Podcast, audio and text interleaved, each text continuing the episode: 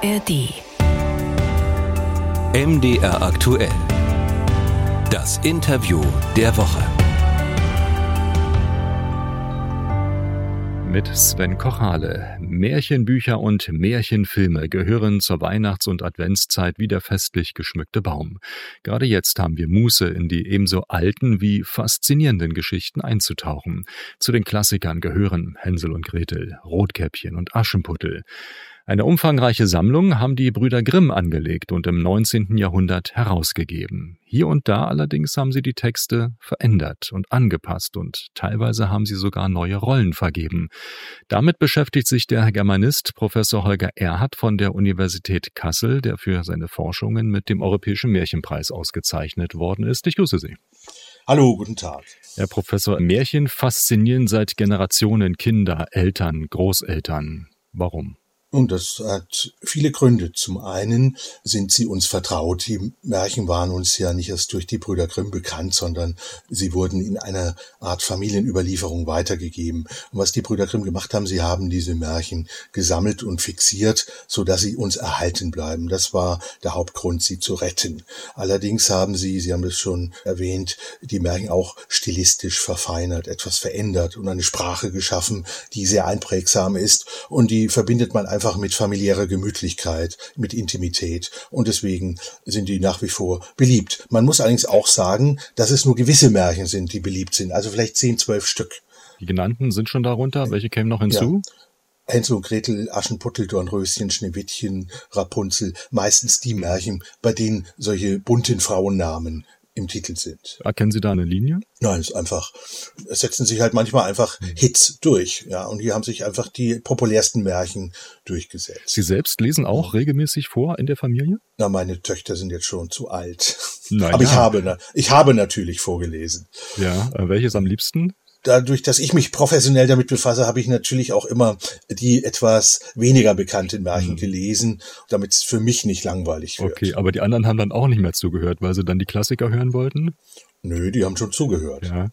Warum haben denn Märchen besonders jetzt, also in dieser ähm, Advents- und Weihnachtsstimmung im Hochkonjunktur? Ja, vielleicht ist es den Märchen mit in die Wiege gelegt, denn die Erstausgabe erschien am 20. Dezember 1812 und der zweite Band erschien kurioserweise auch am 20. Dezember 1814 aber auch viele andere. Ich habe extra mal nachgeschaut. Die sind immer in oder viele Ausgaben sind vor der Weihnachtszeit erschienen. Das heißt, die wurden als Weihnachtsgeschenke auf den Markt gebracht. Mhm. Das ist äh, wahrscheinlich ein Grund. Ein anderer, und der scheint mir aber noch viel wichtiger zu sein, ist, dass man im Laufe des 19. Jahrhunderts versucht hat, aus diesen Märchen auch Kapital zu schlagen. Man hat Weihnachtsmärkte gemacht und da wurden die Märchenfiguren als Figuren aufgestellt, das Lebkuchenhaus, das im Übrigen in den Märchen überhaupt nicht vorkommt. Ja, das ist eine Erfindung der Lebkuchenindustrie und so hat sich das nach und nach miteinander verbunden und wir haben auch heute auf den Weihnachtsmärkten ja oftmals die Märchenfiguren. Ja. Eigentlich hat es miteinander nichts zu tun. Am Ende wird ja im Märchen in der Regel alles gut. Also die Familie kommt dann wieder zusammen, das arme ja. Mädchen bekommt ihren Traumprinzen. Gehen Märchen denn äh, immer gut aus? Die klassischen Zaubermärchen, ja. In der Sammlung der Brüder Grimm sind ja eine ganze Reihe von Erzählungen versammelt, die im strengen Sinne keine Märchen sind. Die gehen nicht immer gut aus. Aber das, was wir erwähnt haben an Titeln und vielleicht 90 Stück in der Sammlung, die wir als Zaubermärchen klassifizieren würden, die gehen gut aus. Ja, das gehört zum Märchen dazu. Mir fällt gar kein Märchen ein, wo es am Ende nicht gut ausgeht, aber Ihnen bestimmt. Ja, natürlich. Es gibt ein Märchen, das heißt, die klare Sonne bringt es an den Tag. Und da ist ein Schneider, der jemanden ermordet und der Ermordete sagt, sterben zu ihm. Die klare Sonne wird es in den Tag bringen und am Ende kommt es heraus und er wird äh, dann gehängt. Ja, das passiert schon. Ist aber äh, die Ausnahme? Es kommt häufiger vor bei Nicht-Zaubermärchen. Bei den Zaubermärchen wäre es die Ausnahme. Mhm. Und äh, zwischendurch, das merken wir auch, geht's äh, ziemlich gruselig zu, ähm, kriminell, gewalttätig. Ähm, ist das dann äh, hinzunehmen? Macht das letztlich auch ein Märchen aus? Es muss nicht immer kriminell oder äh, gewalttätig zugehen, aber es kann zugehen und das ist eine sehr alte äh, Geschichte. Wir lesen in den Geschichtsschreibern der klassischen Antike, dass die Märchen Kindern erzählt wurden, um sie auch abzuschrecken. Also es war auch ein Erziehungsprogramm, Märchen ein bisschen gruseliger zu gestalten. Es ist in der Regel kein Problem für die Psychologie der Kinder, die können das sehr gut einordnen. Wir auch, sind heute einfach. Auch die Kinder von heute? Ja, das denke ich mal schon. Wir sind einfach nur, wir selbst sind vorsichtiger geworden und meinen, unsere Kinder beschützen zu müssen vor derlei Dingen. Wenn wir uns aber mal anschauen, ganz ehrlich, was sonst auf unsere Kinder einströmt, das ist viel schlimmer als was ein Märchen einem Kind antun kann. Und ich muss mich da ein bisschen vor die Märchen stellen und sie in Schutz nehmen. Ja, ich glaube ja. nicht, dass die Märchen das Problem sind für unsere Kinder. Hm. Äh, aber tauchen wir gern mal so ein bisschen ein. Also äh, Juristen zum Beispiel haben ja ihre helle Freude an, an einem Märchen, was es da nicht alles gibt. Ja, den Mord und den hm. Mordversuch Tierversuche und die Vernachlässigung, Kannibalismus. Warum solche heftigen Merkmale? Nun ja, also das Märchen läuft nach einem gewissen Muster ab. Man hat eine Mangelsituation am Anfang und dann wird jemand ausgesendet, der diese Mangelsituation beheben muss. Und das kann dreimal passieren, zwei Brüder und der dritte, dem gelingt's dann. Und der wird natürlich vor Bewährungsproben gestellt. Und diese Bewährungsproben sind gelegentlich halt etwas ruppiger als, äh, als andere Sachen. Da kommt mal ein Drache oder da kommt ein Zauberer oder eine Hexe und die Leute kommen in Situationen, in denen sie bedroht werden oder in denen ihnen Gewalt angetan wird. Sie werden verwandelt und können sich nur mit der Hilfe von anderen Personen zurückverwandeln. Und da erzählt man halt gerne etwas, was erzählenswert ist. Ja, stellen Sie sich vor, die Märchen würden sich nur im Wohnzimmer bewegen, dann würde sie ja keiner hören wollen. Das entspricht auch einem gewissen Bedürfnis nach Sensationen natürlich in einem sehr kleinen und konzentrierten Maß beim Märchen. Und deswegen gibt es halt eine gewisse Auswahl von Brutalitäten oder Grausamkeiten oder wie immer man es auch nennen will, auf die wir uns heute stürzen und meinen, sie würden unseren Kindern schaden. Ja, aber es, ich sehe es gelassener. Ja, und Stiefmütter haben ja ein ganz schlechtes Image. Wie kommt das? Richtig, es gibt verschiedene Versuche, das zu erklären, dass man sagt, äh, früher hat eine Familie 10 bis 15 Kinder bekommen, da ist die Frau oftmals bei der Geburt gestorben und es gab jetzt eine Stiefmutter, die hat die anderen Kinder nicht so gut behandelt. Das mag eine der historischen Ursachen sein. Nicht von Anfang an, nicht in allen Märchen waren es Stiefmütter, aber einige sind hinzugekommen, aber nicht so viel, wie man denkt. Ja, also man, man denkt immer, die haben, hätten überall Stiefmütter eingebaut. Es, so ist es auch nicht. Sie hören das Interview der Woche bei MDR aktuell mit dem Germanisten Holger Erhard von der Universität Kassel, einem Märchenforscher. Wenn wir bei den Brüdern Grimm jetzt schon mal sind und bei der Stiefmutter. Ursprünglich war es ja eigentlich die leibliche Mutter, die in diesen Erzählungen auch ähm, überliefert worden sind. Warum haben sich die Grimms entschlossen, hier Hand anzulegen? Nun, die Stiefmutter ist einfach ein, der Prototyp einer einer äh, bösen Person. Und das hat man gelegentlich verändert, wo es dann äh, Wilhelm Grimm psychologisch doch unwahrscheinlich erschien, dass eine Mutter so unmütterlich handeln könnte, wie etwa bei Hänsel und Gretel. Dann hat man irgendwann mal eine Stiefmutter daraus gemacht. Aber es gibt auch böse Mütter. Haben die Grimms, haben Jakob und Wilhelm viel umgedichtet, umgeschrieben, neu angepasst? Also wie viel vom Original, dem Ursprung ist da immer noch dabei? Also es ist ähm, an der Handlung selbst und an den einzelnen Erzählzügen kaum etwas geändert worden.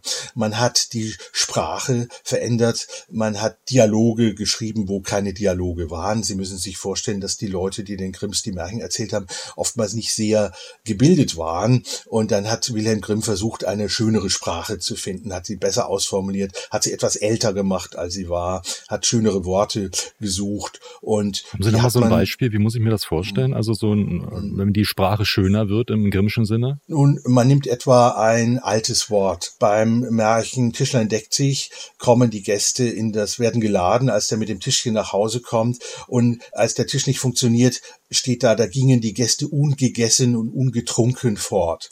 Das sind Wörter, die wir gar nicht mehr kennen, aber die Grimms kannten die. Das im, im Mittelhochdeutschen finden sich diese Wörter noch und da wurden sie ein bisschen alt gemacht. Das klingt dann natürlich auch etwas authentischer, älter, vornehmer, seltsamer. Ja, inwieweit ähm, äh, hatten die Grimms bei ihrer Märchensammlung tatsächlich Kinder im Blick? Spielten die eine Rolle? In allererster Linie nicht. In erster Linie wurden die Märchen gesammelt, um mythologische Elemente zu retten, die man darin vermutete. Man meinte, in der Volksüberlieferung, in der Familienüberlieferung hätte sich etwas bewahrt, was sich in der schriftlichen Überlieferung nicht bewahrt hatte, beziehungsweise wozu es nie eine schriftliche Überlieferung gab. Ja, wir hatten ja im ersten Jahrtausend kaum schriftliche Zeugnisse. Das war der Grund, warum die das gesammelt haben. Aber man hat sie, diese Märchenfamilien gesammelt und hat gemerkt, dass eben Frauen an Kinder diese Geschichten weiter erzählen. Und dann hat es sich ergeben, dass man gesagt hat, diese Bücher sind aber auch für Kinder. Sie können ein Erziehungsbuch werden. Diesen Begriff haben die Grimm selbst mehrfach gebraucht. Wir hoffen, dass unser Buch ein Erziehungsbuch wird würde. Ich glaube das aber nicht so ganz. Natürlich haben die gesammelt in erster Linie. Hm. Die Märchenforschung beschäftigt sich, ähm, das ist ihr Metier, äh, mit äh, all den Quellen, die die Brüder Grimm für sich da erschlossen haben. So ein paar Andeutungen haben sie schon gemacht. Wie muss ich mir hm. die Entstehung eines Märchens, wie wir es heute kennen, vorstellen? Waren das alles so Fantasiegeschichten, die irgendwo mal aufgeschrieben worden sind? Ähm, die Entstehung der Märchen kann man nicht mit einer Antwort erklären. Es gibt sehr viele verschiedene Wege, wie Märchen entstanden sein können. Teilweise hat man aus aus literarischen Quellen diese Märchen herausgenommen. Teilweise stecken antike Quellen dahinter. Orientalische Märchen hatten einen Einfluss auf unserer Erzählung. Aber es gibt auch einige mythologische Spuren in diesen Märchen. Also aus mittelhochdeutschen oder aus äh, altnordischen Sagas finden wir gelegentlich Elemente darin. Diese zu erforschen und nachzuweisen, das ist ein Teil der Märchenforschung. Aber die Märchenforschung oder die Erzählforschung, die versucht natürlich auch sehr viel andere Wege zu beschreiten. Man kann das psychoanalytisch untersuchen. Man kann es in Bezug auf die sozialen Hintergründe untersuchen, die Märchen. Es gibt sehr vieles. Ich will Ihnen mal ein Beispiel nehmen ein Märchen, ein niederdeutsches Märchen, das kann man nachweisen in einem spätantiken Roman, ja, in den Metamorphosen des Apuleius. Diese Metamorphosen tauchen dann irgendwo im altfranzösischen Roman im 12. Jahrhundert auf, gehen dann nach Spanien im Mittelalter, von dort nach Holland und kommen von dort ins Münsterland und dort werden sie den Brüdern Grimm erzählt. Also da steckt eine ganz komplexe europäische Reise hinter einer Geschichte und die ist natürlich dann dementsprechend verändert, entstellt und es ist die Aufgabe der Märchenforschung, diese Zusammenhänge zu klären und die Überlieferungsgesetze herauszuarbeiten. Hm. Das ist ein Beispiel. Sie haben unlängst neue Quellen erschlossen. Da sind Sie, glaube ich, in Berlin fündig geworden. Was entdeckt hm. man da noch in den Quellen? Also die Grimms haben großen Nachlass hinterlassen und da sind sehr viele Manuskripte. Und in den Manuskripten verstreut sind eben auch Märchenmanuskripte, aus denen sie diese Märchen dann formuliert haben. Ja, das sind also Zusendungen von Bekannten und Freunden und die Grimms haben die meist vernichtet, meinte man, aber man kann doch jetzt feststellen, dass die Hälfte aller dieser äh, Märchen eine schriftliche Urfassung besitzt. Und da sieht man eben genau, was am Anfang für Veränderungen gemacht wurden. Ja, wie die Grimms damit umgegangen sind. Haben sie das bewahrt, was da stand, oder haben sie ihre eigene Sprache äh, daraus gemacht? Die Märchensammlung, die wirkt bis heute nach. Aber wie würden Sie die Leistung der Brüder Grimm mit Blick auch auf unser heutiges ähm, Sprach- und auch Geschichtsverständnis beschreiben? Äh, ganz entscheidend.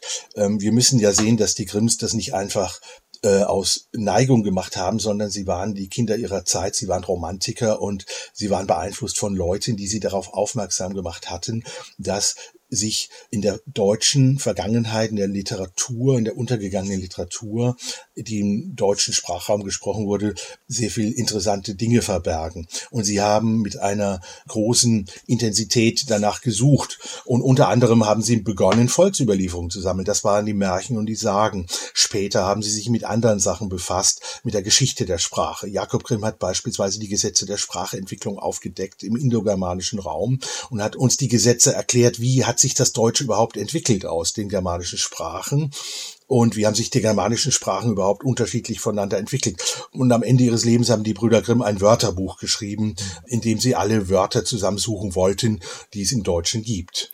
Könnte man heute aber Rotkäppchen zum Beispiel oder Hänsel und Gretel noch guten Gewissens so schreiben? Oder wie müsste das angepasst sein? Warum nicht? Wir müssen gar nichts anpassen. Das ist, ich bin natürlich, als Forscher sehe ich das äh, anders. Ich finde, ich muss ja doch versuchen, die Texte aus ihrer Zeit heraus zu verstehen, in gewisser Weise. Warum soll, warum sollte ich denn äh, Texten, die 200 Jahre alt sind, zumuten, dass sie unseren heutigen moralischen oder pädagogischen Vorstellungen entsprechen müssen? Ich kann doch, wenn ich jetzt als Eltern äh, meinen Kindern Märchen vorlese, das weglassen, was mich stört oder was ich für nicht tragbar empfinde. Das haben im Übrigen die Brüder Grimm damaligen Eltern auch schon empfohlen, die Bedenken hatten, dass manche Märchen zu äh, un ungeeignet seien. Da ging es allerdings um erotische Fragen, nicht um die Fragen der Erziehung und der äh, Grausamkeit. Das kann man selbst verändern. Man liest die Märchen den Kindern ja vor, wenn man sagt, das ist nichts für meine Kinder, lässt man es weg. Was also, halten Sie davon, so Erklärungen oder gar Warnmeldungen? Gar nichts. Also das ist ein bisschen eine Mode. Ich glaube, die haben wir uns vom großen Bruder aus Amerika abgeguckt, dass wir eine Triggerwarnung vorne hinschreiben. Kinder können das einordnen. Wenn sie im Kind ein Märchen vorlesen, dann weiß es, dass jetzt nicht eine Hexe vor der Tür steht. Und dass man Leute ständig warnt und sagt, Vorsicht, jetzt geht gleich die Tür auf oder sowas, das trägt nicht dazu bei, Menschen zu erziehen, zu bilden, zu selbstständig denkenden Menschen zu machen, sondern damit lullen wir die immer mehr ein und meinen, wenn sie dann mal nicht eine, eine Warnung bekommen, dann würde ihnen Gewalt angetan. Also ich persönlich halte davon nichts sagt der Germanist und Märchenforscher Holger Erhard von der Universität Kassel. Herzlichen Dank für dieses Gespräch. Ich bedanke mich.